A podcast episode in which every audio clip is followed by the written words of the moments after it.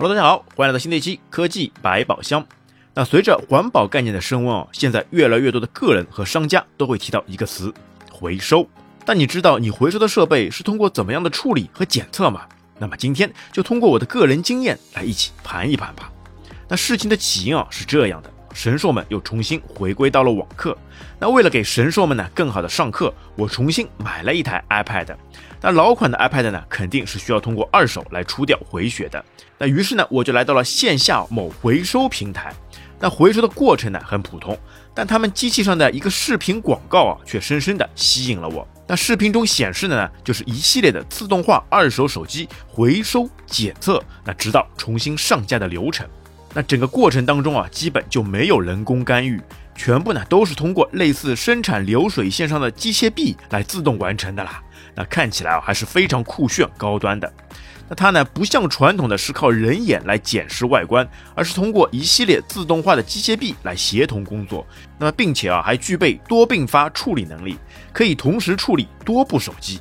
那其系统内部呢，加载了多个高精度视觉仪器，并融入 AI 人工智能算法。对于外观的问题来说，仅需二十秒即可精准检测出一台手机三十余种不同的类型外观问题。那准确率呢，可以达到百分之九十九以上。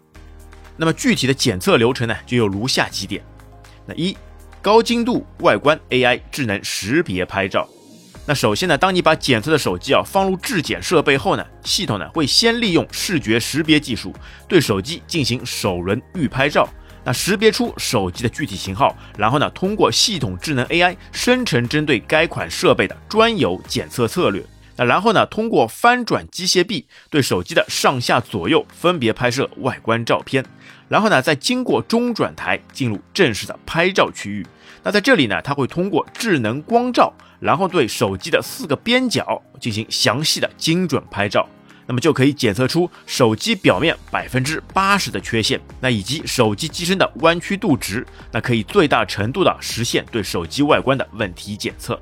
那么随后啊，它还会利用精度更高的相机，并配合特定的光源条件，对剩下的百分之二十难以清晰拍出的缺陷类型进行拍照检测。那我们知道，有的时候手机上存在的外观啊，它需要一定角度才能看得清，也就是我们常说的反光啦，一定要转到某个角度才能清晰可见。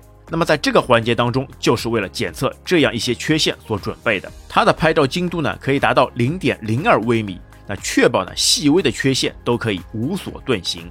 那么第二，当外观检测完成之后呢，手机就通过传送带啊，来到了下一个环节——功能质检。那同样通过无损伤的抓举臂啊，那模拟人手臂的动作，对手机的屏幕触控啊进行一系列的反复测试。那同时呢，也包括使用软件模拟测试 CPU、闪存、芯片、摄像机、听筒、麦克风等等部件。那么通过软硬兼施的方式来确保手机可以通过功能性测试。那第三点，那随后又来到了 X-ray 透视检测。对的，你没听错，就是给手机来拍个 X 光照。那现在呢都不需要再拆机检测了，只需要通过 X 光线来给手机内部做一个大检查。那通过 X 光扫描识别手机内部是否有过拆修换件，其采用的高精密度算法图像，可以在一到两秒内发现手机内部细小的问题。那同时呢，也具备扫描精度高、处理速度快的特点。那至此，手机质检是结束了，但是请注意，那整个流水线呢才刚过一半。那接下来来到第四点，那么通过质检的手机啊，又会来到拍摄销售图片模组功能前。那进入到一个白盒子，那么多台高清摄像机同时运行，在十秒内拍摄多张手机不同角度的细节图片，为之后的上架呢做准备。那第五点，随后就会来到隐私清除环节，那通过数据隐私清除系统多次反复插写，确保用户的数据深度清除。那第六点，随后就会来到入库环节。那么精密的小型高速堆叠机将根据上游提供的信息编码，将上万台机器迅速归拢，准确记录每台手机摆放的位置及机器信息。第七点，当接到订单后，则通过智能视觉引导拣选机器人，针对不同产品外观形态及重量，对货品进行无损抓取，最后完成出库。那么至此，七个环节全部完成。那当中需要的人力呢，可能只是前期的清洁和后期的包装了。那么试想一下啊，在如此高精密度和准确性的智能 AI 数字机床面前，那回收的效率呢是可以得到非常大的提升。那其实很多人啊一直对二手啊有一些纠结，那觉得呢二手设备呢不可靠。但其实啊现在的手机更新换代速度呢实在太快，往往一些人啊使用了半年或者是一年左右呢就会更换新款的手机，而他们手上的二手手机呢其实很多都还保存的良好。那么现在的手机呢，又往往是一个性能过剩的时代。那就算是一二年前的手机性能啊，也完全可以满足日常的需求。那所以呢，也就有越来越多的人啊，喜欢去淘二手手机来把玩。那一方面呢，是因为性价比真的太高；那另一方面呢，就是等到再出手的时候呢，也会方便很多。那而之前呢，因为二手市场呢水实在太深，都是一些个人奸商霸占了市场，那造成的鱼龙混杂，不好选择。而现在呢，有了这些大品牌进入之后，那回收购买就会变得非常透明和简单了。那更加不用担心数据隐私的泄露，一切都给你整得明明白白。那二手回收呢，既给你省银子，又可以对地球的环保做贡献，那何乐而不为呢？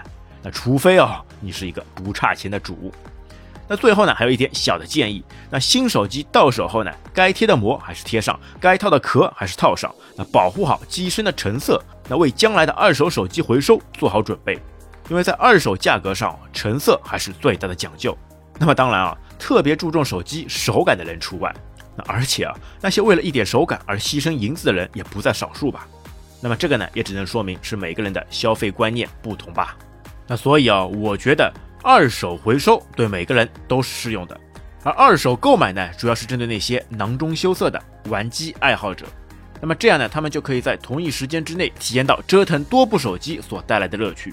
那当然啊，也适用于一些对高性价比追求的，而且不拘小节的消费者。